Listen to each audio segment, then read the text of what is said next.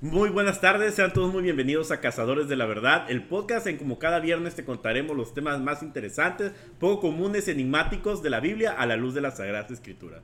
El día de hoy es otro viernes, ya para sábado, y estamos felices porque ya tenemos micrófonos nuevos, ya tenemos audio nuevo. Ya hay, hay más presupuesto. Ya hay más, el tuyo, sí. Ya se escucha mejor, ya se, ha se han podido dar cuenta con el episodio del viernes pasado, que para nosotros es el viernes de hoy porque estamos grabando precisamente el Pues del siguiente. el futuro. Sí, entonces el día de hoy vamos a continuar con la parte 2 del episodio que estábamos hablando, pero antes de comenzar quiero darle la bienvenida nuevamente a las personas que han estado con nosotros durante estos capítulos, a Manuel Seferino y mi Saludos. amiguito, el más chiquito del grupo.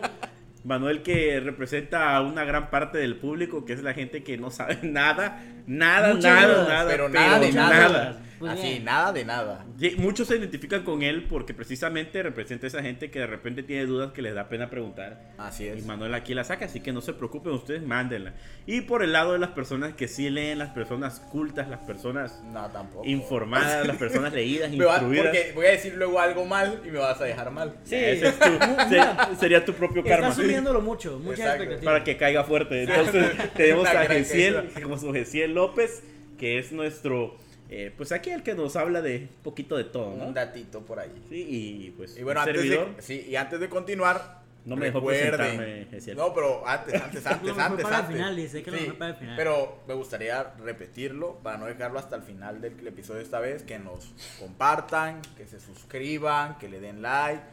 Un simple botoncito nos ayuda un montón porque nos sigue motivando a seguir haciendo estos temas. Y como vieron, ya estamos como que con más frecuencia. y, Entonces, y con más presupuesto. Exacto, entonces ya Y vamos es que a... emociona saber que la gente consume Claro, contenido, que claro. le gusta, que comenta. Porque para eso investigamos, nos preparamos. Sí, es un arduo entonces- trabajo por parte de él.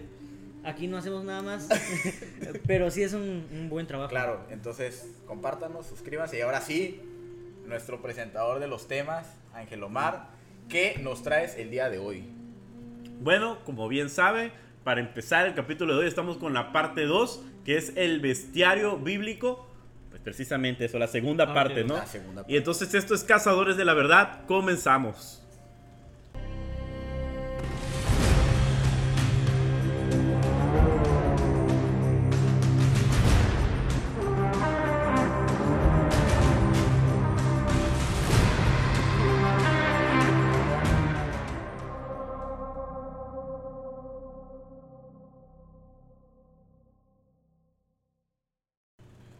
Y bueno, como bien lo hemos mencionado, continuamos con esta segunda parte.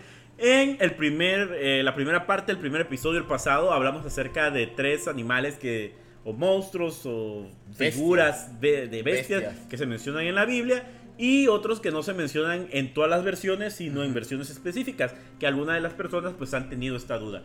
Y haciendo una recopilación de lo que hablamos, hablamos acerca de Leviatán, Leviatán. hasta hablamos acerca de las eh, Las Langostas de cigarras, Ávalo. Langostas de Las Ávalo. cigarras, Las cigarras de Ávalo, sí, Las cigarras. Y de. ¿Cuál fue el otro? los dragones. Y de los dragones. Para, para mí, o sea, fue lo más perturbador cuando escuchamos el ruido de la avestruz. Ajá, el ruido del avestruz, porque. eh, como. Cómo suena El la lamento de avestruz, ¿no? O sea, que la versión que es la 1960, creo, 1960, que es la que estamos Menciona. hablando. Bueno, la que más comúnmente usamos. Sí, Sí, es, es esa. eh, no dice dragón como tal, pero dice lamento de avestruz. Sí, Entonces. que tiene ese ruido. ujú. Y la verdad que sí es un lamento, o sea, se escucha un poquito Como, sí, imagínate tú allá en el Congo En la a, noche, ajá. a las que te gusta 3 de la mañana, escuchas eso y Empieza a sales corriendo, eso. ¿no? Sí, Entonces, claro, te pones a ver que es un pájaro. que es un pájaro. Y hoy vamos a empezar hablando con otra que es bastante conocida, A que sería el paralelo de Leviatán, pero en la Tierra. Entonces estamos hablando, sí, como ya algunos lo han mandado, como algunos lo conocen, Behemoth, Behemoth o Behemoth. Behemoth. Ya. Como lo ¿Quién quieras decir. Behemoth. Ándale. Hay muchas interpretaciones de eso. como lo, como lo quieras decir. Entonces, pues Behemoth, a diferencia de Leviatán, es quien domina en la Tierra. Y vamos a ver, esto se encuentra también en Job. Que lo habla luego luego de que habla de Leviatán, específicamente Job 40:15 y se describe en los versículos del 15 al 24. Ok. Su nombre proviene de la palabra hebrea escrita su equivalente en inglés Strong, que sería fuerte, de todas las bestias míticas examinadas en esta serie, las características de Leviatán como Behemoth eh, son las que más se detallan en la Biblia O sea, y, en todas las está- versiones. Es un animal que está detallado, por lo tanto. Y es algo importante. Sí.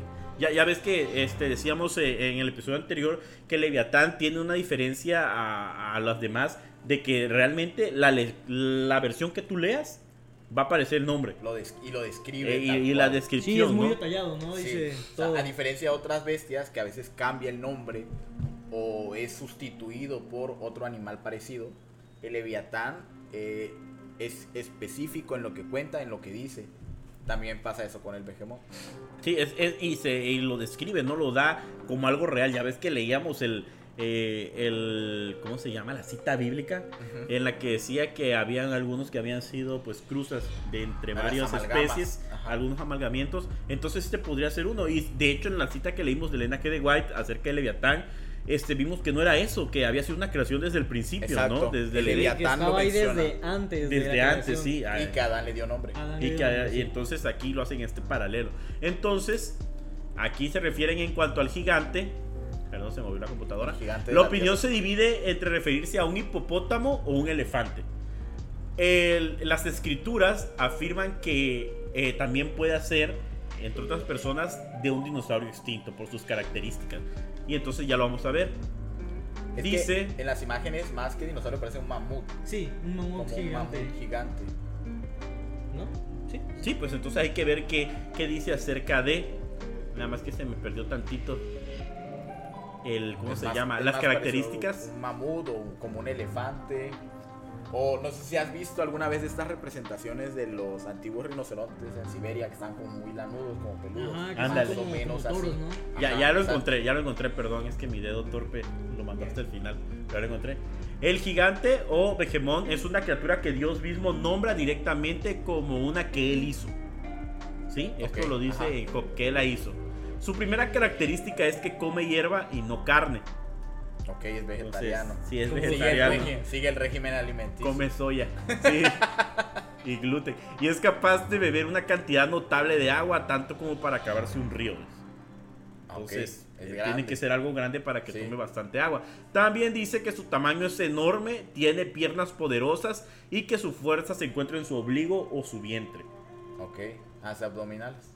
¿Sí? Eh, o sea, lo que da a entender es que el- el- su Es- centro de gravedad es fuerte, ¿no? Ok, Sí, sí, por es, eso es te- muy grande, por lo que dicen, ¿no? Por eso te decía Sí. que es como un mamut. Por lo de las patas. lo De hecho, no sé si has visto la película de Godzilla. Ahí justamente aparece un monstruo que es Behemoth, que... Ah, ok, o sea, así se sí, llama. Sí, en la así se película. llama así, el Ah. que es como un mamut gigante. En la de Godzilla, ¿no? Sí, Ah, ya pues, está diciendo. sale. Ah, entonces, vean, vean Godzilla. Sí, y, dice- y posee huesos tan fuertes que se asemejan al hierro. Además, dice que Behemoth tiene una cola gruesa que se mueve como un cerdo gigante. No sé en realidad a qué se refiera. Y vive bajo la sombra de los árboles. El animal es tan, tan enorme que ningún hombre puede atraparlo. Solo Dios puede vencer esta criatura exótica. Entonces tenemos varios, varias características. La primera es que tiene sus piernas como pilares fuertes. ¿no? Que su fuerza proviene de su, de su vientre, De su ombligo, que toma mucha agua, que tiene cola como de cerdo gigante. Y me acuerdo que en el capítulo que estábamos hablando de Leviatán, decías que el Leviatán era como la hembra y el Behemoth era Ajá, el macho. el macho. Sí. Sí, O- sí, eh, sí, sí. hacía Según la tradición judía, ah, ¿no? Según la tradición judía. Entonces, a- hay mucha gente que ha tratado de investigar realmente qué es el Behemoth.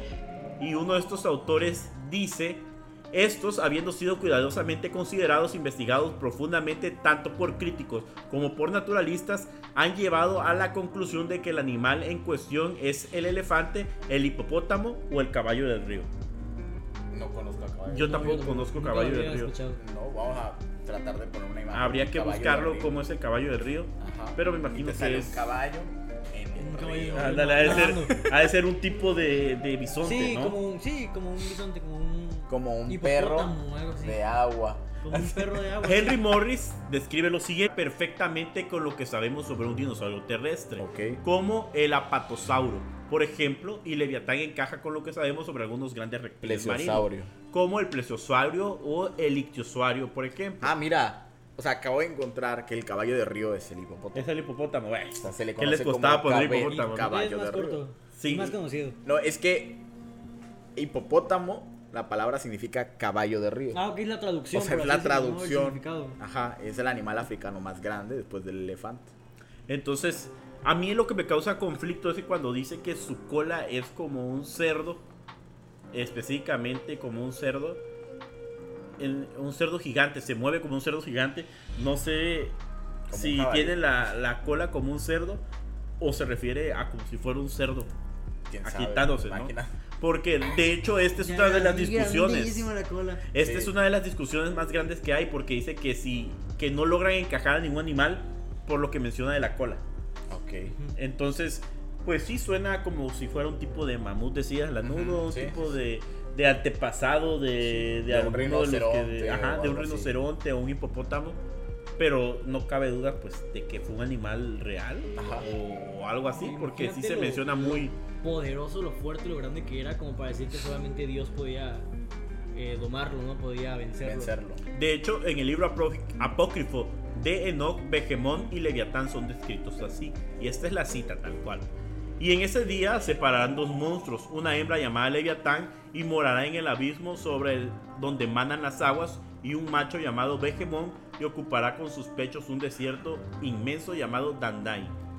Eso lo dice el en cuanto se refiere a las dos bestias. Ok. En otras leyendas hebreas, ambas criaturas son enemigas que se enfrentaron al principio de los tiempos y han de ser destruidas por Dios antes de que se acabe con su creación. Otras versiones de estas leyendas sostienen que al contrario que la batalla entre los monstruos no fue al principio, sino que será Al el día del juicio final. Durante la Edad Media, Begemón llegó a ser el nombre de un demonio, que precisamente cuando lo dibujan era como un elefante y que tiene una barriga muy grande y se le nota el ombligo. Aunque casi. que Era como un dios de la destrucción, es- un demonio de la destrucción. Como el, el hindú. Ah, Ah, ándale, sí, sí, sí, como ese dios hindú, Ganesh. igualito. Ganesh. Ganesh. Ganesh, así se llama. Sí, Sí, creo. sí. La descripción más completa de Begemón se encuentra, sin embargo, en el libro de Job. He aquí ahora Begemón, el cual hiciste a ti, hierba come como buey. He aquí ahora su fuerza está en sus lomos y su vigor en los músculos de su vientre. Su cola se mueve como un cerdo y los nervios de sus mulos están entretejidos. Sus huesos son tan fuertes como el bronce y sus miembros como barras de hierro. Hace mucha referencia a eso, a su vientre. ¿Sí? O sea, como que. Como que es la parte más citas, fuerte sí. suya, ¿no? Su parte más fuerte. Sí, entonces... Pues imagínate la fuerza para cargar tremendo animalón. O sea, porque sus piernas no son lo más No pero, destacable. no, pero sí menciona las piernas. Sí, no, pues O sea, tiene que sí, ser algo grande. Tiene que estar algo Oye, grande. pero ¿qué tan grande es? Te- Tengo una duda, un conflicto. Dice que es muy grande, pero también dice que posa debajo de los árboles. Entonces, o los O árboles son muy grandes, grandes. o él no es tan grande. Pues es que eh, eh, todo se ha venido degradando, ¿no? Ajá. Era lo que hablábamos. En un principio los árboles igual eran gigantes. De hecho, hay una teoría muy interesante que dice que muchas de las montañas que hay, de muchas de las Hay- mesetas hay que hay, eran que árboles parecen, gigantes, sí. ¿no? Y de hecho, cuando tú ves la estructura, parece como si fuera un tronco que fue cortado, petrificado de alguna manera, ¿no? parecería algo como los árboles que aparecen en la película de Avatar. Ah, ándale, así, igualito. Como que no eran muchos los árboles gigantes que había, eran pocos, pero estaban bastante distribuidos. De hecho, o sea, todavía no, o sea, no sé si llamarlo todavía árbol, árbol gigante, pues están las secuoyas que hay en Estados Unidos. Son árboles enormes. No, pues tenemos el árbol no, este o sea, muy famoso que hay en Oaxaca, ¿no? Pero, pero esos están chiquititos comparados con las secuoyas de, de los parques. Ah, no, no los he Sí, visto. sí, sí. De hecho, hay una fotografía muy famosa que no, no recuerdo cuánto tuvo que, o sea, el fotógrafo cuánto tuvo que, cuántas tomas tuvo que hacer Para llegar a la copa. Para poder, ajá, como que fotografiarlo completo. Entonces iba como con un arnés subiendo y tomando, subiendo y tomando para abarcar toda la secuoya. Creo que fueron, no sé, más de treinta y tantas tomas. Es muy, muy es bastante. Sí, entonces pues ya tenemos este animal que es uno de los más descritos y que sería el señor de la tierra, De la tierra, ah, como el se menciona en la tradición el judía, que en la tradición del mar es Leviatán y en eh, los cielos, según la tradición judía, es el Cis. Ah, Es El ah, cis, ajá, el cis, como ok. un ave. Ajá. Entonces hablamos acerca de otra criatura que es el sátiro. El sátiro aparece solo dos veces en la traducción de King James Ok. en el Antiguo Testamento. Obtenemos el nombre de sátiro para una bestia mítica que viene de la palabra hebrea Sahir. Sahir, además de traducirse como sátiro, también se traduce como peludo, cabra o niño de las cabras. O en otros lugares de las escrituras incluso también lo utilizan para referirse pues a demonio o diablo. Bíblica- o sea, traducción. bíblicamente ya empieza desde ahí. Sí, Ok. Sí, sí, sí.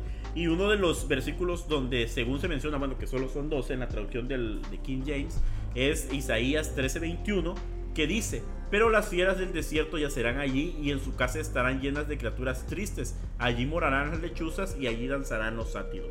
Y también dice, las bestias salvajes del desierto también se encontrarán con las bestias salvajes de isla. Y el sátiro gritará a su compañero, la lechuza también reposará allí y hallará para sí lugar de descanso. Isaías 34. Mencionan 14. puros animales nocturnos. Sí. ¿no? Es Sí. como, es como un aquelarre. Sí, como una que la Como que Sí, ajá, como lo noche. que, lo que están tratando de decir malo. es como O sea, una reunión maligna. Ándale, como que es a un lugar donde se reúnen para algo así. Porque Sí. Menciona ese tipo de animales. Y hablando de las características de los sátiros, solamente se menciona que los sátiros eh, en las escrituras que tienen su habilidad para bailar. Y para Son- tocar la flauta. Sí, que son bailarines y que gritan. Algunos comentarios bíblicos basados en el uso de Sair en otras partes de la palabra de Dios creen que estos dos versículos se refieren a bestias mitológicas o a cabras salvajes o peludas. Entonces, pues es algo interesante, ¿no? Eh, hablar acerca de esto, lo que refleja de que está una cabra danzando, es como el cuadro este en el de la Aquelarre, que es muy Aquelarre, ¿no? famoso, ahí yo creo que va a aparecer, en el Sí. que precisamente aparece De hecho, pues la en el cabra. Ah, de. Está, ajá, está en el capítulo de De brujería. brujería. Ajá, el capítulo Es de la el- brujería. Es, el, es este. Un sátiro no es más que un hombre que de torso para abajo es una cabra. Es el una se- cabra, Es sí, el señor, es el señor Tomus de El Narnia. de Narnia. Ajá. Ándale, el sí, señor sí, Tomus. precisamente. Eh, algunas traducciones del versículo 21 de Isaías 13 apoyan la suposición de que Sair se traduce mejor como un tipo de cabra. Pero la criatura del desierto yacerá allí y los chacales llenarán sus casas. Allí morarán lechuzas y saltarán las cabras salvajes. O sátiros, esta es otra versión. En la mitología los sátiros eran, pues como menciona Manuel, mitad humanos y mitad animales. Poseían una cabeza de hombre con cuernos y el torso de un humano, pero tenían las piernas y los pies de una cabra. Que es como la.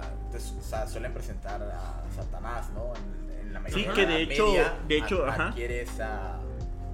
Esa Sí, con característica. patas de cabra y cuernos, ¿no? Que en la Edad Media fue más por el hecho de como tratar de destruir las deidades eh, célticas y griegas que había. Porque, por ejemplo, eh, de ahí viene la palabra fauno. Porque el fauno era. Que es lo mismo, ¿no? Que un sátiro. Ajá, lo que pasa es que el fauno era un, como un espíritu del bosque que se dedicaba a cuidar a los animales y a las plantas. Y por eso viene la palabra fauna para describir Fauna. animales de allí. Y de hecho era como que...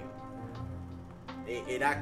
No, no recuerdo bien si era como el, el- La parte masculina de las ninfas o hermano de las ninfas, algo así. O sea, Sí, tenía sí, que ver con la una naturaleza. contraparte, ¿no? Sí, Sí, pero ya cuando llegó pues la religión católica dijeron, sabes que no puedes seguir adorando a estos espíritus del bosque y le dieron esta parte satánica con la que se empezó a representar a Lucifer. De hecho, en Babilonia, la evidencia sugiere que Sair, usado en los capítulos 13 y 34 de Isaías, tiene un significado más profundo que simplemente hacer referencia a cabras o incluso a sátiros míticos. Ah. La traducción de la Biblia vigente, que es una, una, una versión también de Una los de versículos en cuestión, insinúa este significado. Y él lo dice, los animales salvajes del desierto harán de ella, hablando de la antigua Babilonia, su hogar. Las casas están encantadas por criaturas aulladoras. Las avestruces vivirán allí y los demonios, que es la palabra Zahir, vendrán allí a bailar. Entonces los animales salvajes del desierto se mezclarán allí con los lobos y llenas. Allí los monstruos de la noche se gritarán unos a otros y vendrán los demonios. Eso es en la traducción que traducción de la Biblia viviente. Así lo menciona. El contexto inmediato de Isaías 13:21 es la destrucción de Babilonia. Esto es lo que se refiere por parte de Dios en manos de los medos y su promesa de la ciudad desolada, ¿no? Este capítulo también presenta este juicio de Dios en el tiempo del fin y dice que este, van a ser gobernados, ¿no? Los humanos, pues por otro Sí. tipo de, de criaturas, pero hace, es más como un simbolismo.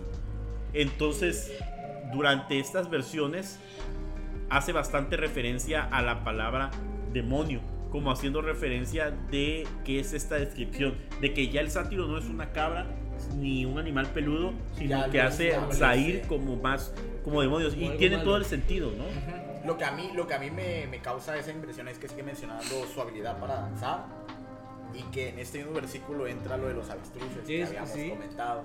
Que, Lo porque mismo. dice que aullan. Aullan. Entonces es como Y de... que la avestruz era como un dragón.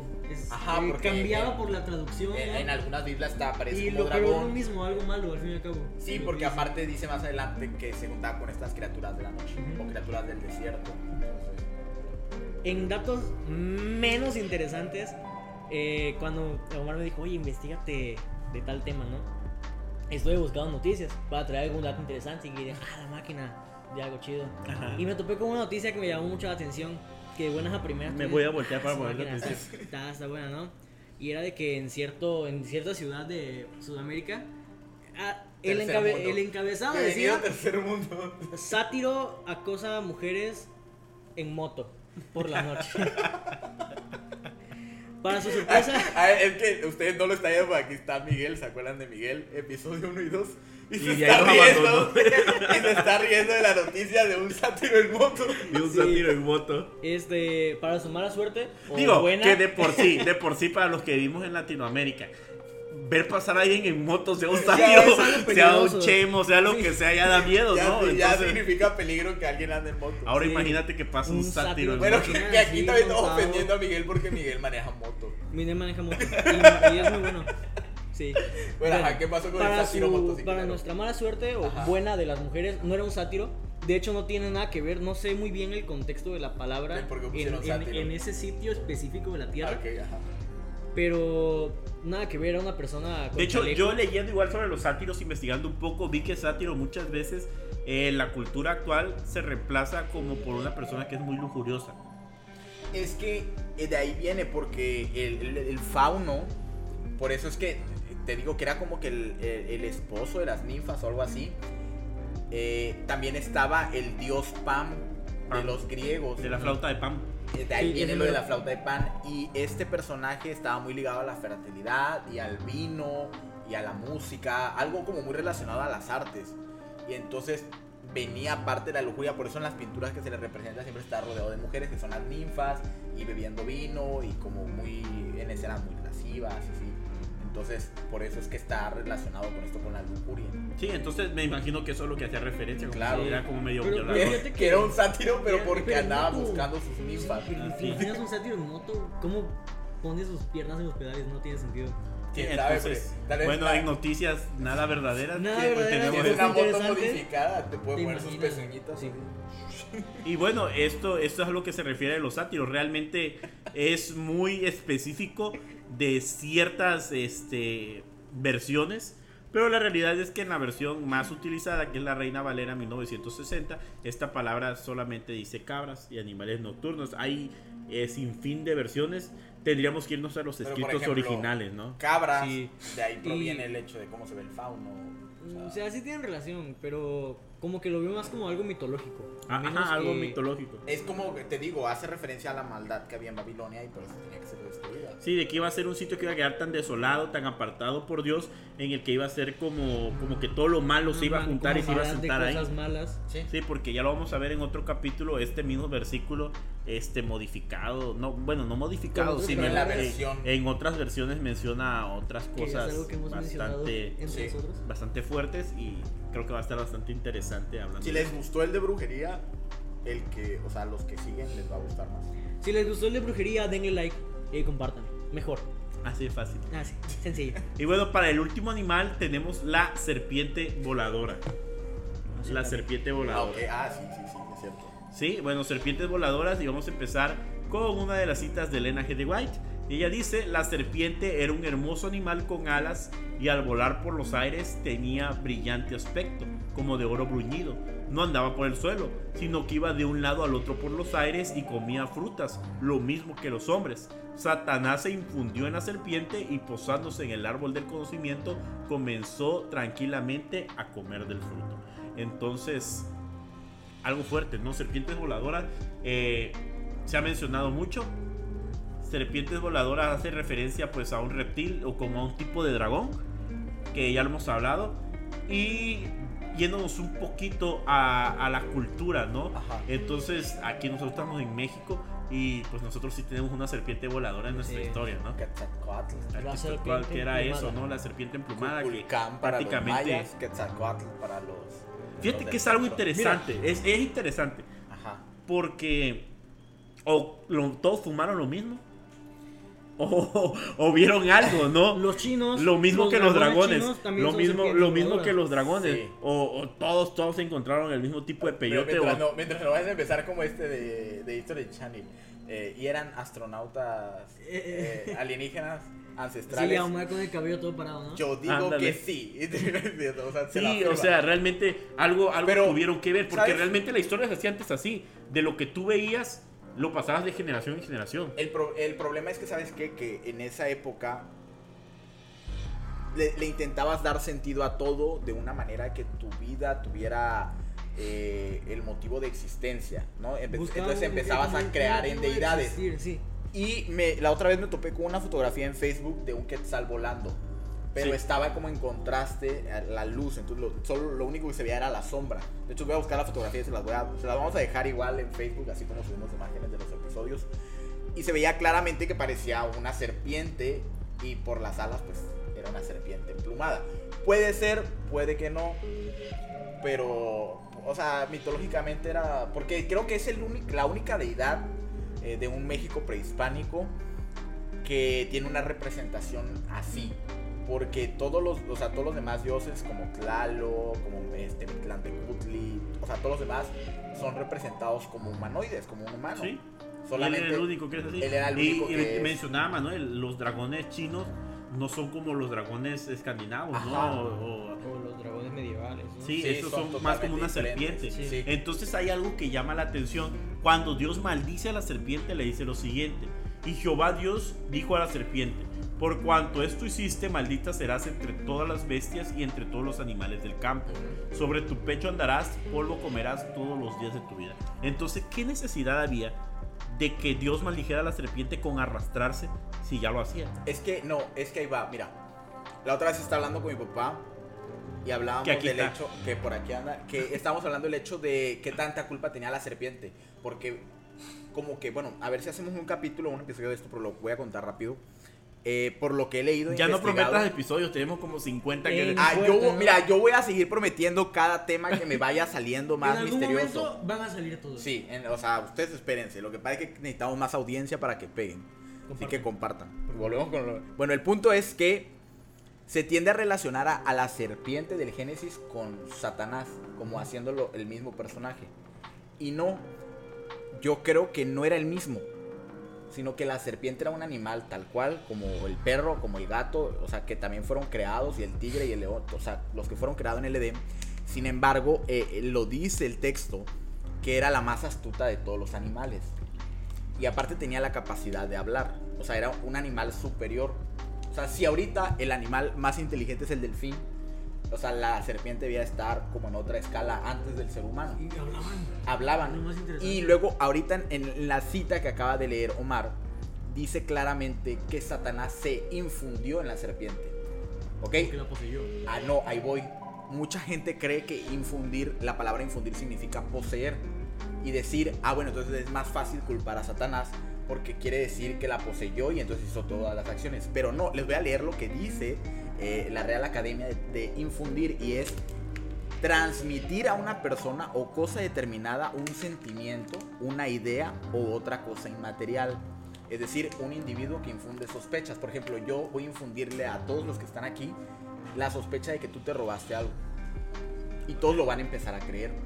Entonces yo no creo que Satanás poseyó la serpiente.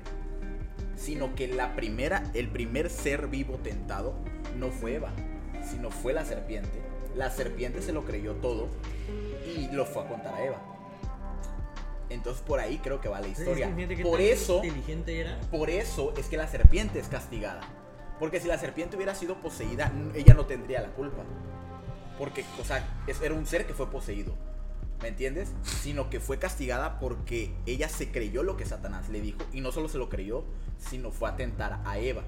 Y por eso es que la serpiente es castigada y se le quitan todos estos eh, eh, eh, no pues, privilegios porque ya no habla, ya no habla hoy en día, ¿no? Y que una serpiente te hable, pues ya te saca de onda. Pero también se le quitó su belleza, se le quitaron todos estos atributos que tenía. Entonces, sí, entonces de ahí va, yo creo que es la serpiente es castigada y se le quitan las alas, se le quitan las plumas, se le quita todo esto y termina arrastrándose. Pero porque la serpiente fue realmente el primer ser tentado, no Eva. Y creo que ahí estaría buenísimo investigar y, y profundizar más en el tema. Porque de hecho, todo bueno, viene de esa hablando de esto, tengo unas citas del Espíritu de Profecía y dice: La serpiente era en aquel entonces uno de los seres más inteligentes y bellos de la tierra. Tenía alas y cuando volaba parecía deslumbradora con el color y el brillo del oro bruñido. Posada en las cargadas ramas del árbol prohibido mientras comía de su delicioso fruto, cautivaba la atención y deleitaba la vista que la contemplaba. Así, en el huerto de paz, el destructor acechaba su presa. Y también dice en la historia, en el Spiritual Gift, recalca que la serpiente del Génesis tenía alas y volaba. Además, en la historia de la redención, capítulo 4, párrafo 1, dice lo siguiente. La serpiente del Génesis no, Satanás tomó la forma de una serpiente y entró en el Edén. Este era una hermosa criatura alada y mientras volaba su aspecto era resplandeciente, semejante al oro bruñido. No se arrastraba por el suelo, sino que se trasladaba por los aires de un lugar al otro y comía fruta como de hombre. Satanás se posesionó de la serpiente, se ubicó en el árbol del conocimiento y comenzó a comer del fruto con despreocupación. Ok. No, yo, yo tengo esa idea, ¿no? De, de a mí- o sea, a mí me chocó eso la palabra infundir. Es que siento que no tendría sentido que Dios castigue a un animal que, que fue poseído, porque, se- o sea, es como si hoy en día alguien, no sé, Dios no lo quiera, es poseído y comete un asesinato, o sea, no fue él, ¿me entiendes? O sea, es a lo que voy. Sí, fue el O sea, demonio. fue Sí, exacto sí. lo que lo estaba poseyendo. Entonces yo siento que pasó lo mismo con la serpiente. O sea, Sí, no sería injusto. sería, ajá, sería muy injusto y Dios no es un Dios injusto. O sea, Sí, y lo pero- estaba viendo todo aparte. Sí, aquí, pero aquí dice que pues prácticamente no fue la serpiente, sino fue Tomó forma de. tomó forma, ¿no? Y también, aunque muchos eruditos afirman que la serpiente no tenía alas, sino que tenía pies. De esta también lo crean los antiguos y de esta teoría surgió la mitología de dragones, serpientes gigantes con alas y pies. Aunque la serpiente del Génesis no la identifica como un animal que vuela directamente, pero el contexto sí da esa idea y no es extraño al mensaje bíblico se nombren serpientes voladoras. Por ejemplo, Isaías 14:29 dice, no te alegres tú Filistea, toda por haberse quebrado la vara del que tería, porque la raíz de la culebra saldrá vid y su fruto serpiente voladora. Entonces, hay varios versículos que Menciona mencionan esa como tal capacidad de volar. este serpiente pues serpientes voladoras. Entonces, De hecho, hoy en día hay serpientes voladoras. No tan voladoras, pero sí vuelan. o sea, Más bien, serpientes voladoras se no están voladoras. describiría, se describiría como un movimiento eh, de planea. Entonces esas serpientes agarran, se cuelan en forma de L de las ramas y se impulsan. Y hacen este movimiento en el aire. Ah, ok. Como que planean. Como que planean, sí. No vuelan, no ganan altura, pero sí avanzan más de lo que debería avanzar serpiente en línea recta. ¿no? En el aire. Sí, en el aire. O sea, Eh, Algo más o menos como las ardillas voladoras. que de hecho es, es lo más cercano a los mamíferos de por parte de los reptiles, eso, eh, a, las, a las ardillas voladoras. Porque hacen ese, ese movimiento. Y bueno, pues para ir finalizando con nuestro episodio, Arqueológicamente hay algún hallazgo o algo así sobre serpientes eh, voladoras. O sea, como dinosaurios. mm, no sé, ¿tú ¿has visto algo? Sí, fue a propósito que lo pregunté. Ah, ok, él te acaba de sorprender. acaba de- Ella me agarró con la, con la guardia baja. ¿eh? Sí, de hecho, en, en Tennessee, eh, hace unos años se hizo se hicieron descubrimientos fosos de, de huesos, ¿no?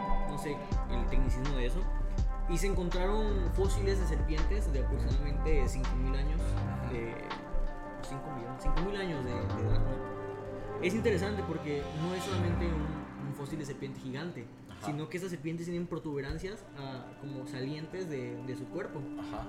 No hay ningún antepasado de una serpiente conocido, ninguna raza conocida o anterior que hayan tenido esas protuberancias.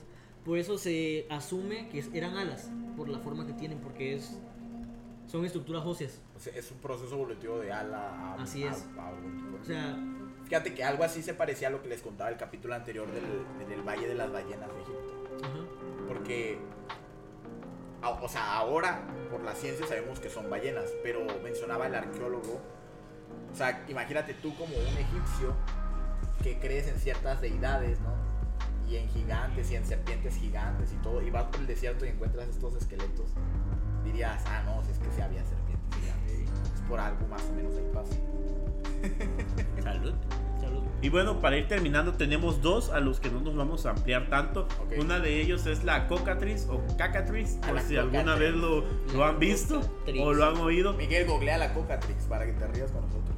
Bueno, el cocatriz pues prácticamente es un pollo gigante que nace del huevo de un gallo cuando es empollado por un reptil. Que para empezar, o sea, no le vamos a dedicar La tanto imagen. porque, o sea, de simple, le de simple, más. de simple razonamiento, Porque los gallos no el gallo no pone huevo, o sea. Pero bueno, según la gente y la traducción del King James, que es el Es que, que esto estaba o sea, medio lo volado. estamos mencionando porque es tradición judía. Sí, y porque algunas personas mandaron preguntando sobre esto porque leen una versión específicamente. Y sí, en la traducción del- de la Biblia de King James se menciona cuatro veces por su nombre, Cocatriz.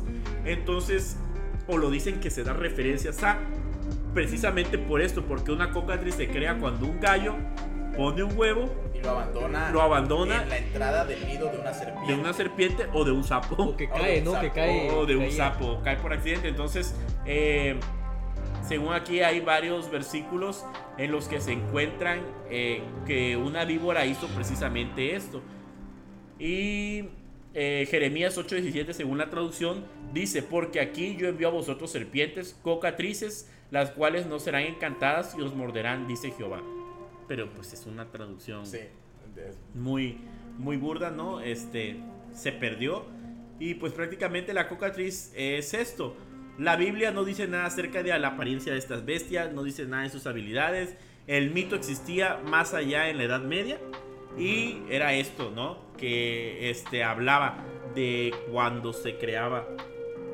Más Por que estas de- cosas, ¿no? De lo que hacía. Y, Y, es que son condiciones muy específicas. Como para que nazcan. Sí, o sea, ¿qué pollo olvida su huevo en la entrada de una? Es que los gallos no ponen huevos. Bueno, lo, O el sea, gallo. desde ahí- Sí, para empezar desde ahí, ya, desde ahí ya, ya estamos mal, pues. O a lo mejor y se refiere a un, a un, Y si era a un galle. huevo macho, o sea, no una gallina. Hiciera un galle. Un galle, a lo mejor Un galle, un puede galle. ser, puede ser que sea eso. Era una gallina que decidió que no estaba de acuerdo con Y según esto también se menciona en Isaías 11:8 que dice el niño de pecho jugará sobre la cueva sobre la cueva del aspid, aspid, perdón, que sería una serpiente, ¿no? Algo así. Y el niño destetado pondrá la mano sobre la guarida de las cocatriz. Nuevamente no dice nada, o sea, fue una traducción que se tomó mal, que hacía referencia pues precisamente más a un reptil que a un que a, que a este animal No, fantástico. Bueno, ¿cuál es el último? y el último hace referencia a los unicornios. Sí, En la Biblia. los unicornios en la Biblia, nuevamente en la versión de King James. Los unicornios se mencionan por su nombre al menos nueve veces en la traducción de la Biblia de King James. Ok. Solamente se encuentra en el Antiguo Testamento y todas las referencias son derivadas de la palabra hebrea, hebrea rame. Rame. Rame, no rame, rame, como no, que comía Naruto. no ¿no? Rame. Rame. Sí. Algunas de las referencias bíblicas más interesantes en los unicornios incluyen las siguientes. Dios los sacó de Egipto, tiene la fuerza como de un unicornio. Números 23-22. Sálvame de la boca del león porque has oído los cuernos de los unicornios. Salmos 22-21. Entonces, eh, también en Salmos 92-10 dice, pero tú exhalarás mi cuerno como el cuerno de unicornio, seré ungido como aceite fresco. Ok. Entonces, hablando de esto, pues también eh, hay varias, varias teorías de lo que podría ser, lo que podría no ser. Y las descripciones que se dan es que estos animales son fuertes y son feroces. No se pueden confiar en ellos y son indomables. También Debe- debe eran ser cierto porque hasta bastante nadie- ágiles. Nadie ha agarrado uno. Sí, sí, eran, eran bastante ágiles. en eso. Y poseían al menos un cuerno. Ok. un cuerno y o posiblemente dos. Sí, o tenía uno o dos cuernos. Entonces, sobre lo que podría ser. ¿qué podría ser? ¿Qué animal se parece a esto? Sí. Los comentarios bíblicos varían ampliamente con respecto a lo que cree que es el animal al que se hace referencia en los unicornios. Afirman que podría ser un toro salvaje extinto llamado Uro, que existió que era como un rinoceronte, un búfalo o un buey salvaje, o una cabra salvaje o incluso un antílope. Las traducciones modernas también varían a la forma en que se traduce la palabra hebrea rame, que se usa para unicornios. Por ejemplo, Isaías 34:7, la palabra se traduce como bueyes en otras versiones. Ok.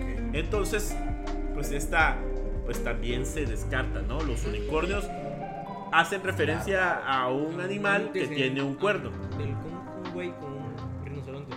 Sí, puede ser un rinoceronte, ajá, un rinoceronte o un urus, que ahí lo vamos a poner. Que Era pues ese sí parece como un caballo ahí, ¿no? Con un cuerno. Entonces, pues estos serían los que se mencionaron. Existen otros que realmente no valen la pena mencionarlos porque es muy es rebuscarle mucho, ¿no? Hay quienes dicen que las sirenas se mencionan en la Biblia, hay quienes dicen que se mencionan gigantes, pero eso es otro tema que vamos a tener. Claro. Y este esto es lo que tenemos el día de hoy. Esperamos pues, que el capítulo les haya gustado. ¿Qué opinan sobre estos animales? Aún no hay que terminar, hay otro dato importante y es de que muchas de las animales y bestias De que- las animales. de los animales, que- de les animales, animales. de les animales No lo molestes, que vimos creciendo. tanto en el pasado capítulo como en este aparecen en un mapa muy interesante de un señor Urbano Monte Oh, se llama. sí. Y ya eso lo estuvimos platicando entre nosotros porque es algo que nos llama mucho la atención. En este mapa sabemos que antes los cartógrafos, que no eran cartógrafos, creo que tiene otro nombre, Entonces, ¿qué eran? Mapólogos, vamos a llamarlo Mapólogos. Los mapólogos. Se va a enojar tu papá ahorita. ¿Por qué? Porque- sabe de eso. Porque le hace mapas, sí, mapas. pues, sí. No, no. Este, antes, eh, para. representaban animales. eh, ciertas zonas, ¿no? Ajá. Mapas, como los navegantes y todo esto. Correcto. Entonces, este mapa tiene muchas partes del mundo. Partes del mundo que ya no hay ahorita. Y en ellas y en otras partes aparecen animales fantásticos, como lo es el unicornio, como son los gigantes. Entre La otras sirena. cosas, que creo que es un tema que queríamos tocar más a fondo. Ok. Porque es algo muy. Me parece muy bien mi bípedo, amigo. Sí, Sí. pues sí, realmente muchos, muchos mapas señalan pues estos... Animales, Habría que ver hasta qué animales. punto era imaginación, hasta qué punto alguien vio algo y Exacto. lo confundió, o hasta qué punto algo mito. existió. Porque no es una persona que habló de ello, no es una persona que lo Hasta- representa. Hay al menos tres mapas. Hasta en los diarios de Colón hay referencias a. Pero eso, como dice. Sí, pues Manuel, esto es historia otro para episodio. otro capítulo. Claro. Esto fue Cazadores de la Verdad. El bestiario bíblico parte 2. Esperamos que le haya gustado. Si tienen alguna duda sobre un tema, mándenlo a. Facebook, mándenlo en Instagram. Compartan, denle like. Compártanlo, denle like y nos vemos en el siguiente Hasta capítulo. la próxima. Bye bye.